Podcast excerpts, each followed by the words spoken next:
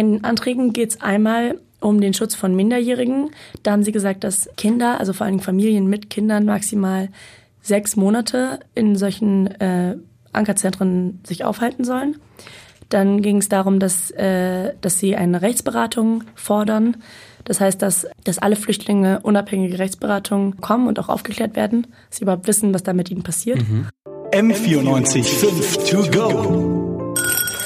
So ist der Eibacker. Na, zum Gleichern. Seit Anfang August 2018 gibt es in Bayern und in ein paar anderen Bundesländern sogenannte Ankerzentren. Die haben quasi dieses Jahr ihren einjährigen Geburtstag gefeiert, aber nicht alle sind zufrieden damit. Kritik gibt es vor allem aus der Opposition, was diese Ankerzentren denn genau sind und warum sie vielleicht nicht ganz so optimal sind. Darüber sprechen heute bei M945 To Go Simon Fischer und Liv Ergang. Liv, erzähl doch mal, warum genau sind diese Ankerzentren denn eigentlich gebaut worden? Im Prinzip sind diese Ankerzentren nichts anderes als ganz normale, in Anführungszeichen, Flüchtlingslager. Ähm, ich weiß, Lager ist ein negatives Wort, aber ja, es ist eigentlich ein ganz normales Flüchtlingszentrum, mhm. nur dass dort alle für Flüchtlinge wichtige Vertreter dort vertreten sind. Also das sind ähm, eigentlich alle, also das Jugendamt ist da, das BAMF ist dort ähm, vertreten, ist eigentlich quasi wie ein großes Ärztehaus für Flüchtlingsthemen. Also sozusagen ein erweitertes Flüchtlingsheim. Ja, ganz genau. Kann man auch sagen, okay. Und warum war denn jetzt dieser Schritt aus der Sicht der bayerischen Regierung notwendig, solche Ankerzentren zu bauen? Ähm, die haben damit geworben, dass es dadurch um einiges schneller gehen soll, das Asylverfahren, mhm. und dass es ähm, schneller gehen soll, die Flüchtlinge aufzuteilen in, in Bayern. Genau. Dieses Anker in Ankerzentrum steht ja, glaube ich, auch für irgendwas. Das war. Genau.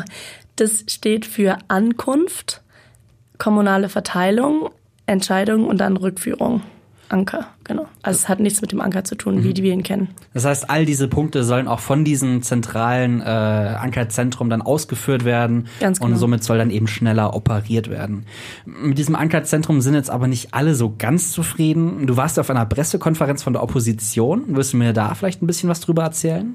Ganz genau. Ich war im Landtag, da gab es eine Pressekonferenz und da haben FDP, SPD und die Grünen jeweils einen Vertreter hingeschickt, mhm. sozusagen, und die haben ihre Anträge vorgestellt.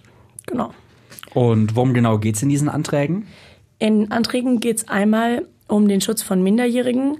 Da haben sie gesagt, dass ähm, Kinder, also vor allem Familien mit Kindern, maximal sechs Monate in solchen äh, Ankerzentren sich aufhalten sollen. Dann ging es darum, dass, äh, dass sie eine Rechtsberatung fordern. Das heißt, dass, ähm, dass alle Flüchtlinge unabhängige Rechtsberatung ähm, bekommen und auch aufgeklärt werden, dass sie überhaupt wissen, was da mit ihnen passiert. Mhm. Und ähm, dass Kinder ein Recht auf Regelschulen haben. Das heißt, das bedeutet, dass sie nach spätestens drei Monaten auf eine, auf eine reguläre Sprengelschule gehen dürfen.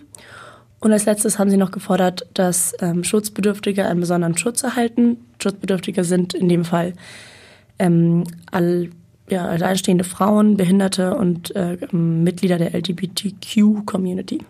Das klingt ja eigentlich jetzt relativ vielversprechend. Da gibt es jetzt eigentlich nicht so viel Negatives, was mir jetzt spontan dazu einfallen würde. Glaubst du denn, dass die Anträge auch erfolgreich sein können? Ja, schwierig. Ähm, wir haben mit SPD-Politiker Christian Fliesek gesprochen und der hat sich da sehr realistisch gezeigt. Wissen Sie, ich bin nicht naiv. Ich glaube, dass die Regierung grundsätzlich immer dem Reflex folgt, Anträgen der Opposition nicht zuzustimmen. Unsere Aufgabe ist es, diese Nichtzustimmung so schwer wie möglich zu machen, vielleicht sogar unmöglich zu machen. Und ich glaube, das ist uns mit unseren vier Anträgen gelungen. Also kommt wahrscheinlich eher nichts Positives von der Regierung, wie der SPD-Vertreter hier meint. Ähm, hat sich die bayerische Regierung denn zumindest dazu geäußert, zu den Anträgen? Ja, ich habe heute mit dem stellvertretenden Pressesprecher von dem Innenministerium gesprochen. Und der hat die Lage ganz anders gezeichnet. Der hat nämlich erzählt, dass alles, was in diesen Anträgen beschrieben wird, schon längst so stattfindet in den Lagern. Also im Wesentlichen gehen die Vorwürfe äh, an der Sache vorbei. Da wurde zum einen kritisiert, dass Familien mit minderjährigen Kindern zu lange in diesen Ankereinrichtungen sind, mehr als zwei Jahre angeblich, und dass man das geringer halten müsste. Und da wird was gefordert, was zum einen längst geltende Rechtslage ist und auch so vollzogen wird in Bayern.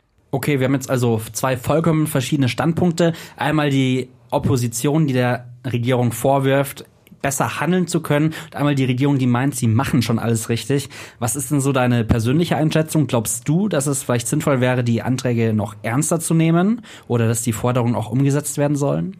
Ja, ich finde es auch total schwierig zu beurteilen, weil nach der Pressekonferenz hatte man da irgendwie ein ganz einseitiges Bild und das war auch irgendwie glaubwürdig. Aber nachdem wir mit dem Pressesprecher gesprochen haben, ähm, sah dann die Situation komplett anders aus.